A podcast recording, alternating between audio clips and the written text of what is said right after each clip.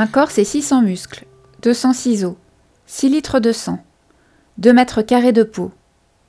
Pourtant, un corps, c'est bien plus que ça.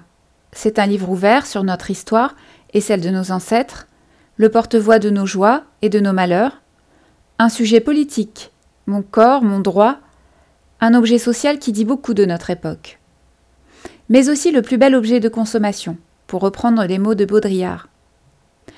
En dépit de ce que voudraient nous faire croire les magazines féminins, notre corps est tout sauf une futilité, un objet forcément imparfait.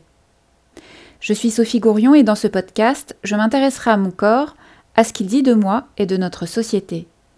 Chaque épisode sera l'occasion de disséquer une de ses parties et de vous raconter son histoire. Bienvenue dans Corps et âme, le podcast qui vous passe au rayon X. Épisode 16 Avoir bon dos. Aujourd'hui, je suis ravie d'accueillir sur le podcast Nadalette La Fontassis, auteure du Roseau penchant, Histoire d'une merveilleuse opération. Durant cet épisode, elle va nous parler de son dos, malmené, asservi, puis réparé.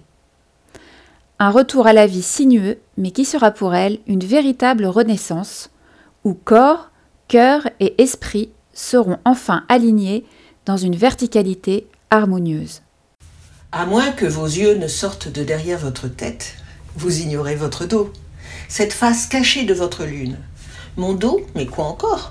J'ai tant à faire de ce qui est visible, atteignable, explicite dans ce corps dont je suis l'occupante provisoire, sans en plus me tordre le cou et l'esprit à traiter un morceau que je ne vois pas, qui n'attire ni moi ni personne, et qui est juste là comme une structure, un échafaudage technique.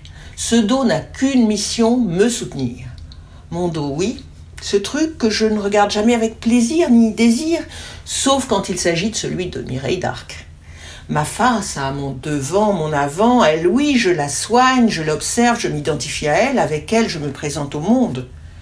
Autant que j'ignore mon côté pile, mon derrière, mon arrière, mon dos. Cet inconnu, long serpent articulé qui va de mes lombaires à mes cervicales, mon dos érigé sur ces deux piliers que sont mes jambes. Mon dos, je n'en ai jamais parlé.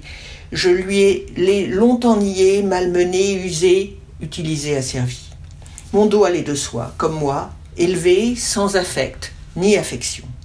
Mais mon corps se révéla un traître à mon adolescence.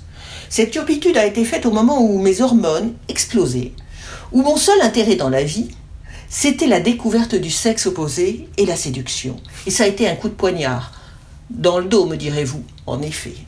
Comme beaucoup d'adolescentes, on m'avait diagnostiqué une scoliose, mais rien de plus banal que cette légère déformation de la colonne vertébrale.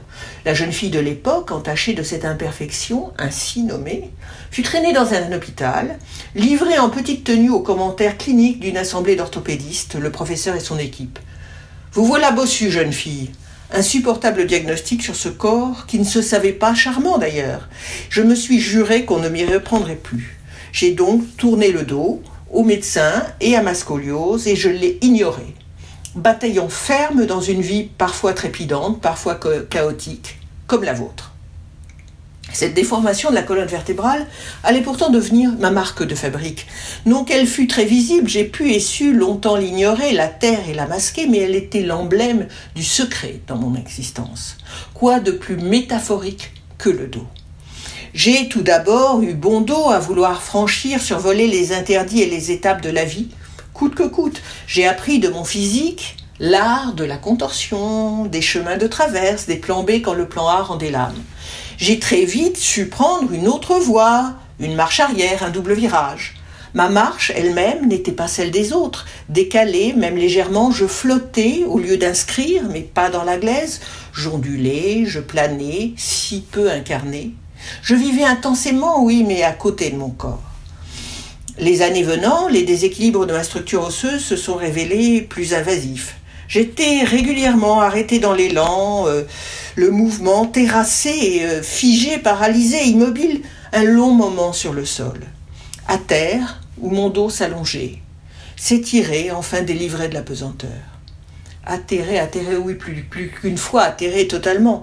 Mais je l'étais, atterré mais toujours pas incarné, comme une figurine de chiffon déposée sur le sol, dos au mur en quelque sorte, puisque je devais me rendre, me soumettre au carcan de mon corps et à l'immobilité, mon dos, me couper de plus en plus de ma verticalité pour m'attirer dans les raies de l'horizontale, le lit, le repos, le sol, la mort Rien ne se voyait, et ce qui ne se voit pas n'existe pas. Maladie. Le mal a dit. Un jour, c'est devenu trop. J'en ai eu plein le dos. Plein le dos de séduire. Plein le dos d'endosser des habits qui ne me ressemblaient pas. Des responsabilités qui ne m'appartenaient pas, des vies qui ne me séduisaient plus, des désirs qui n'étaient pas les miens. Plein le dos de n'avoir pas réalisé mon rêve d'adolescence. Être écrivain.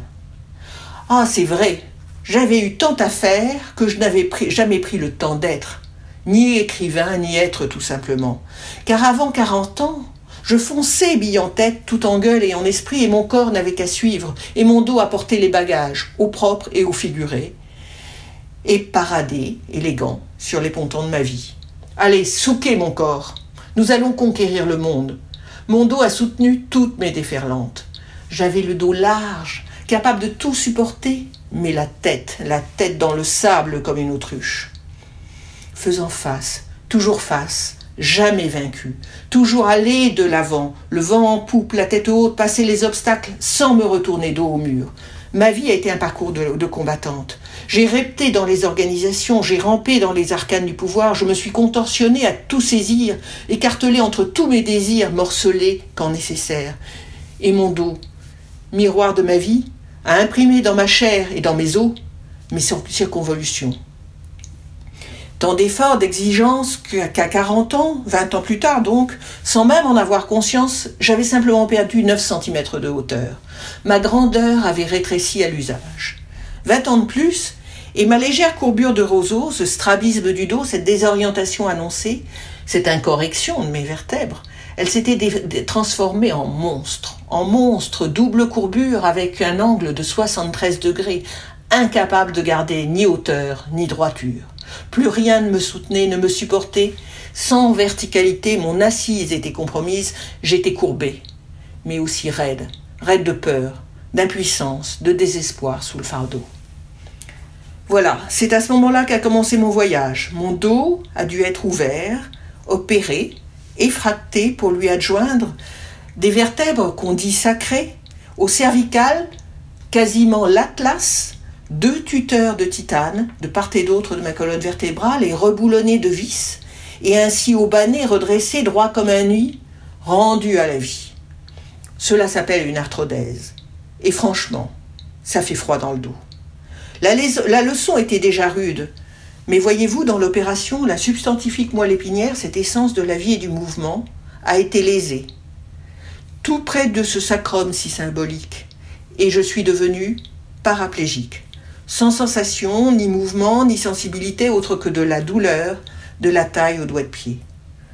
Voilà, c'était il y a quatre ans, c'est quatre ans qu'il m'a fallu, avec mon corps pour mettre, en alliance avec lui, pour me reconstruire, me redresser lentement, millimètre par millimètre, nanoseconde par nanoseconde, pour renaître, mais cette fois-ci à moi-même. Mon dos a certes l'apparence de celui de Frida Kahlo, mon équilibre est encore précaire, mais pas très hésitant, mes pieds douloureux, mais j'ai lâché cette vie corsetée et morcelée pour une verticalité intérieure et extérieure, physique, émotionnelle et intellectuelle. Je me suis aligné, corps, cœur et esprit, comme un arbre, avec ma colonne pour comme échelle ni pile ou face une et intégrée. J'ai même grandi de 6 cm à 60 ans, retrouvant la taille de mes 20 ans, la même Nadalette, incarnée cette fois-ci, verticale comme une colonne du temple, consciente, en confiance. J'existe, je ne fais pas que vivre. Aujourd'hui, je vis ma vie. Je suis écrivain, j'ai écrit mon premier livre, Le roseau penchant. Vous savez, le roseau penchant, celui qui plie mais ne rompt pas. Et il ne me faudra pas une arthrodèse pour écrire mon deuxième livre. Voyez-vous, il y a une tradition qui raconte que nous avons, à la base de la colonne vertébrale, un petit os imputrescible que même le feu ne peut détruire. C'est notre noyau d'éternité.